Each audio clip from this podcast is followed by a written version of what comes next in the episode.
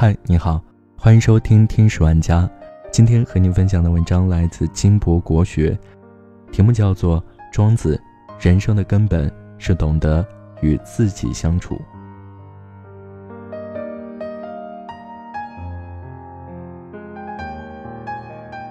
我们学习了太多如何与人相处的教条，却忘记了最为根本的一点，即如何和自己相处。一个不会和自己相处的人，也一定不会与他人相处。我们经常说人与自然、人与社会的和谐，其实最重要的是人自身的和谐。我们的内心有无穷的欲望，又有无穷的矛盾，不妨看看你的心，其中有多少妄想在此起彼伏，又有多少情绪在纠缠不休呢？在这些没完没了的念头中，我们就像波涛上摇曳的孤舟，时而被冲向这里，时而被甩向那里，片刻不得安宁。只有学会了如何与自己相处，才能保持身心的和谐。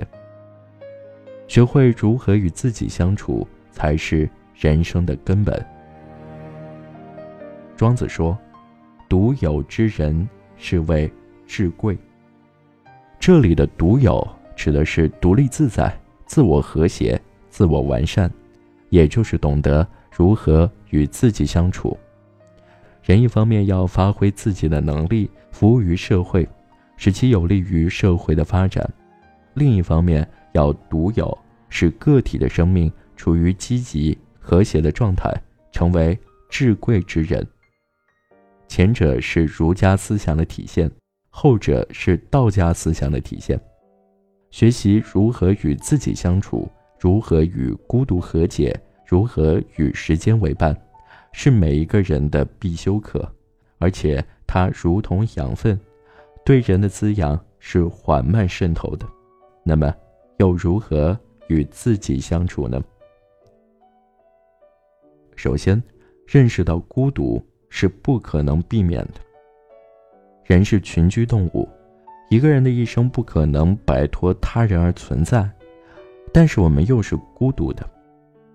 在没有人的夜晚，在内心的深处，我们渴望被人理解，渴望被人接纳，但是相识满天下，知己能几人？惠子是经常和庄子斗嘴的一位朋友，每次都被庄子批得灰头土脸。惠子死后，庄子讲了一个故事，来形容失去精神上的对手之后的孤独。故事说的是，有一个人鼻尖上见到一滴像苍蝇那么小的污泥，他请将士替他削去。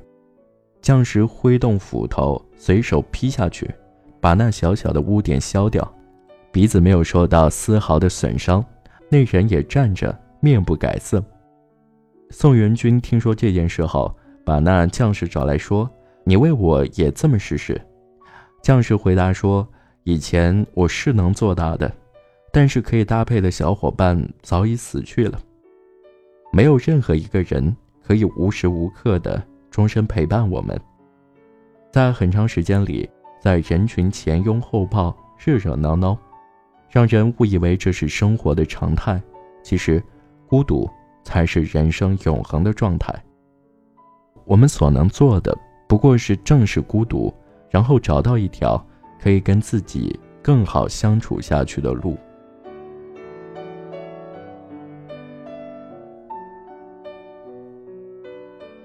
其次，坦然接纳自己，完善自己。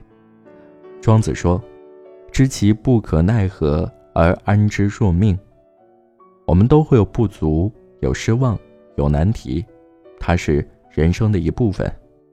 光是接受这个事实，对我们而言就意义深远。所谓成功学喜欢灌输这样的观点：人最大的敌人就是自己。如果谁能战胜自己，那么这个人就能够战胜一切。人们之所以这么说，是由于长期以来人定胜天的思想在作祟。人是有征服欲的。所谓与天斗，其乐无穷；与地斗，其乐无穷；与人斗，其乐无穷。说到底，也是这一思想的体现。其实，在自我斗争中不存在战胜问题，而是一个不断的进行自我探索、不断的自我完善的过程。每个人的潜能不同，成功只意味着能够达到自己的上限而已。从这个意义上说，战胜自己是对自己能力的恰当评价，是能力的尽情发泄。生命不是比较，不是战胜，而是接纳和完善。常常走向内心，反省自己，了解自己，知道自己的不足，知道自己的方向和梦想，接纳自己，并不断的精进，让自己的生命成为礼物。一个人如何对待自己的时间，就是他的生活态度。在有限的珍贵时光里，与其关注讨好他人，不如修养和完善自己。孤独并不可怕，可怕的是白白的浪费着时间，除了长胖和一脸的怨气，一事无成。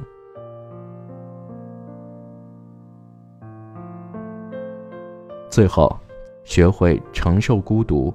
享受孤独。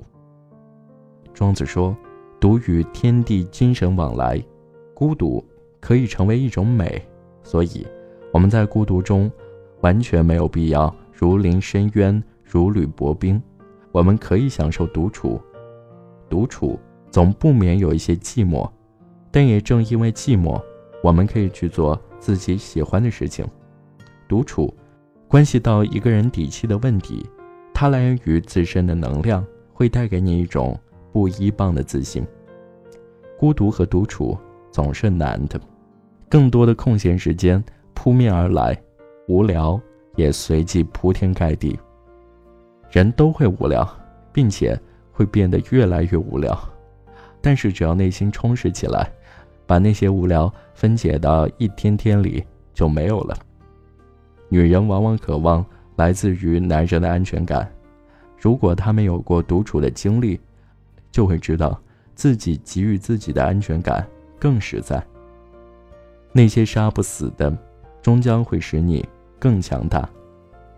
无论孤独和独处的生活有多么的难以忍受，一定要坚持下去，直到自己能够享受这种孤独，并真正获得它的滋养，与它握手言和，才会有能力。去过另一种热闹纷繁的生活。倘若此刻，你虽然在人群中狂欢，但是你仍旧觉得孤独，那么，给自己一个独处的机会吧。你还不知道它会有多么美好。好了，这就是今天的节目。如果你喜欢我的节目的话，欢迎把我的节目分享出去。感谢你的收听。我们下期再见。嘿，要明白，人会来，就会离开。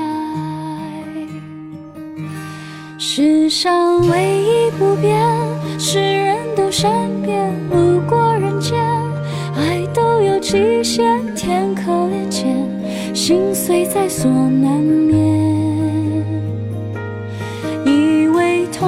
机会多了些修炼，路过人间就懂得防卫。说来惭愧，人只要有机会，就有沦陷。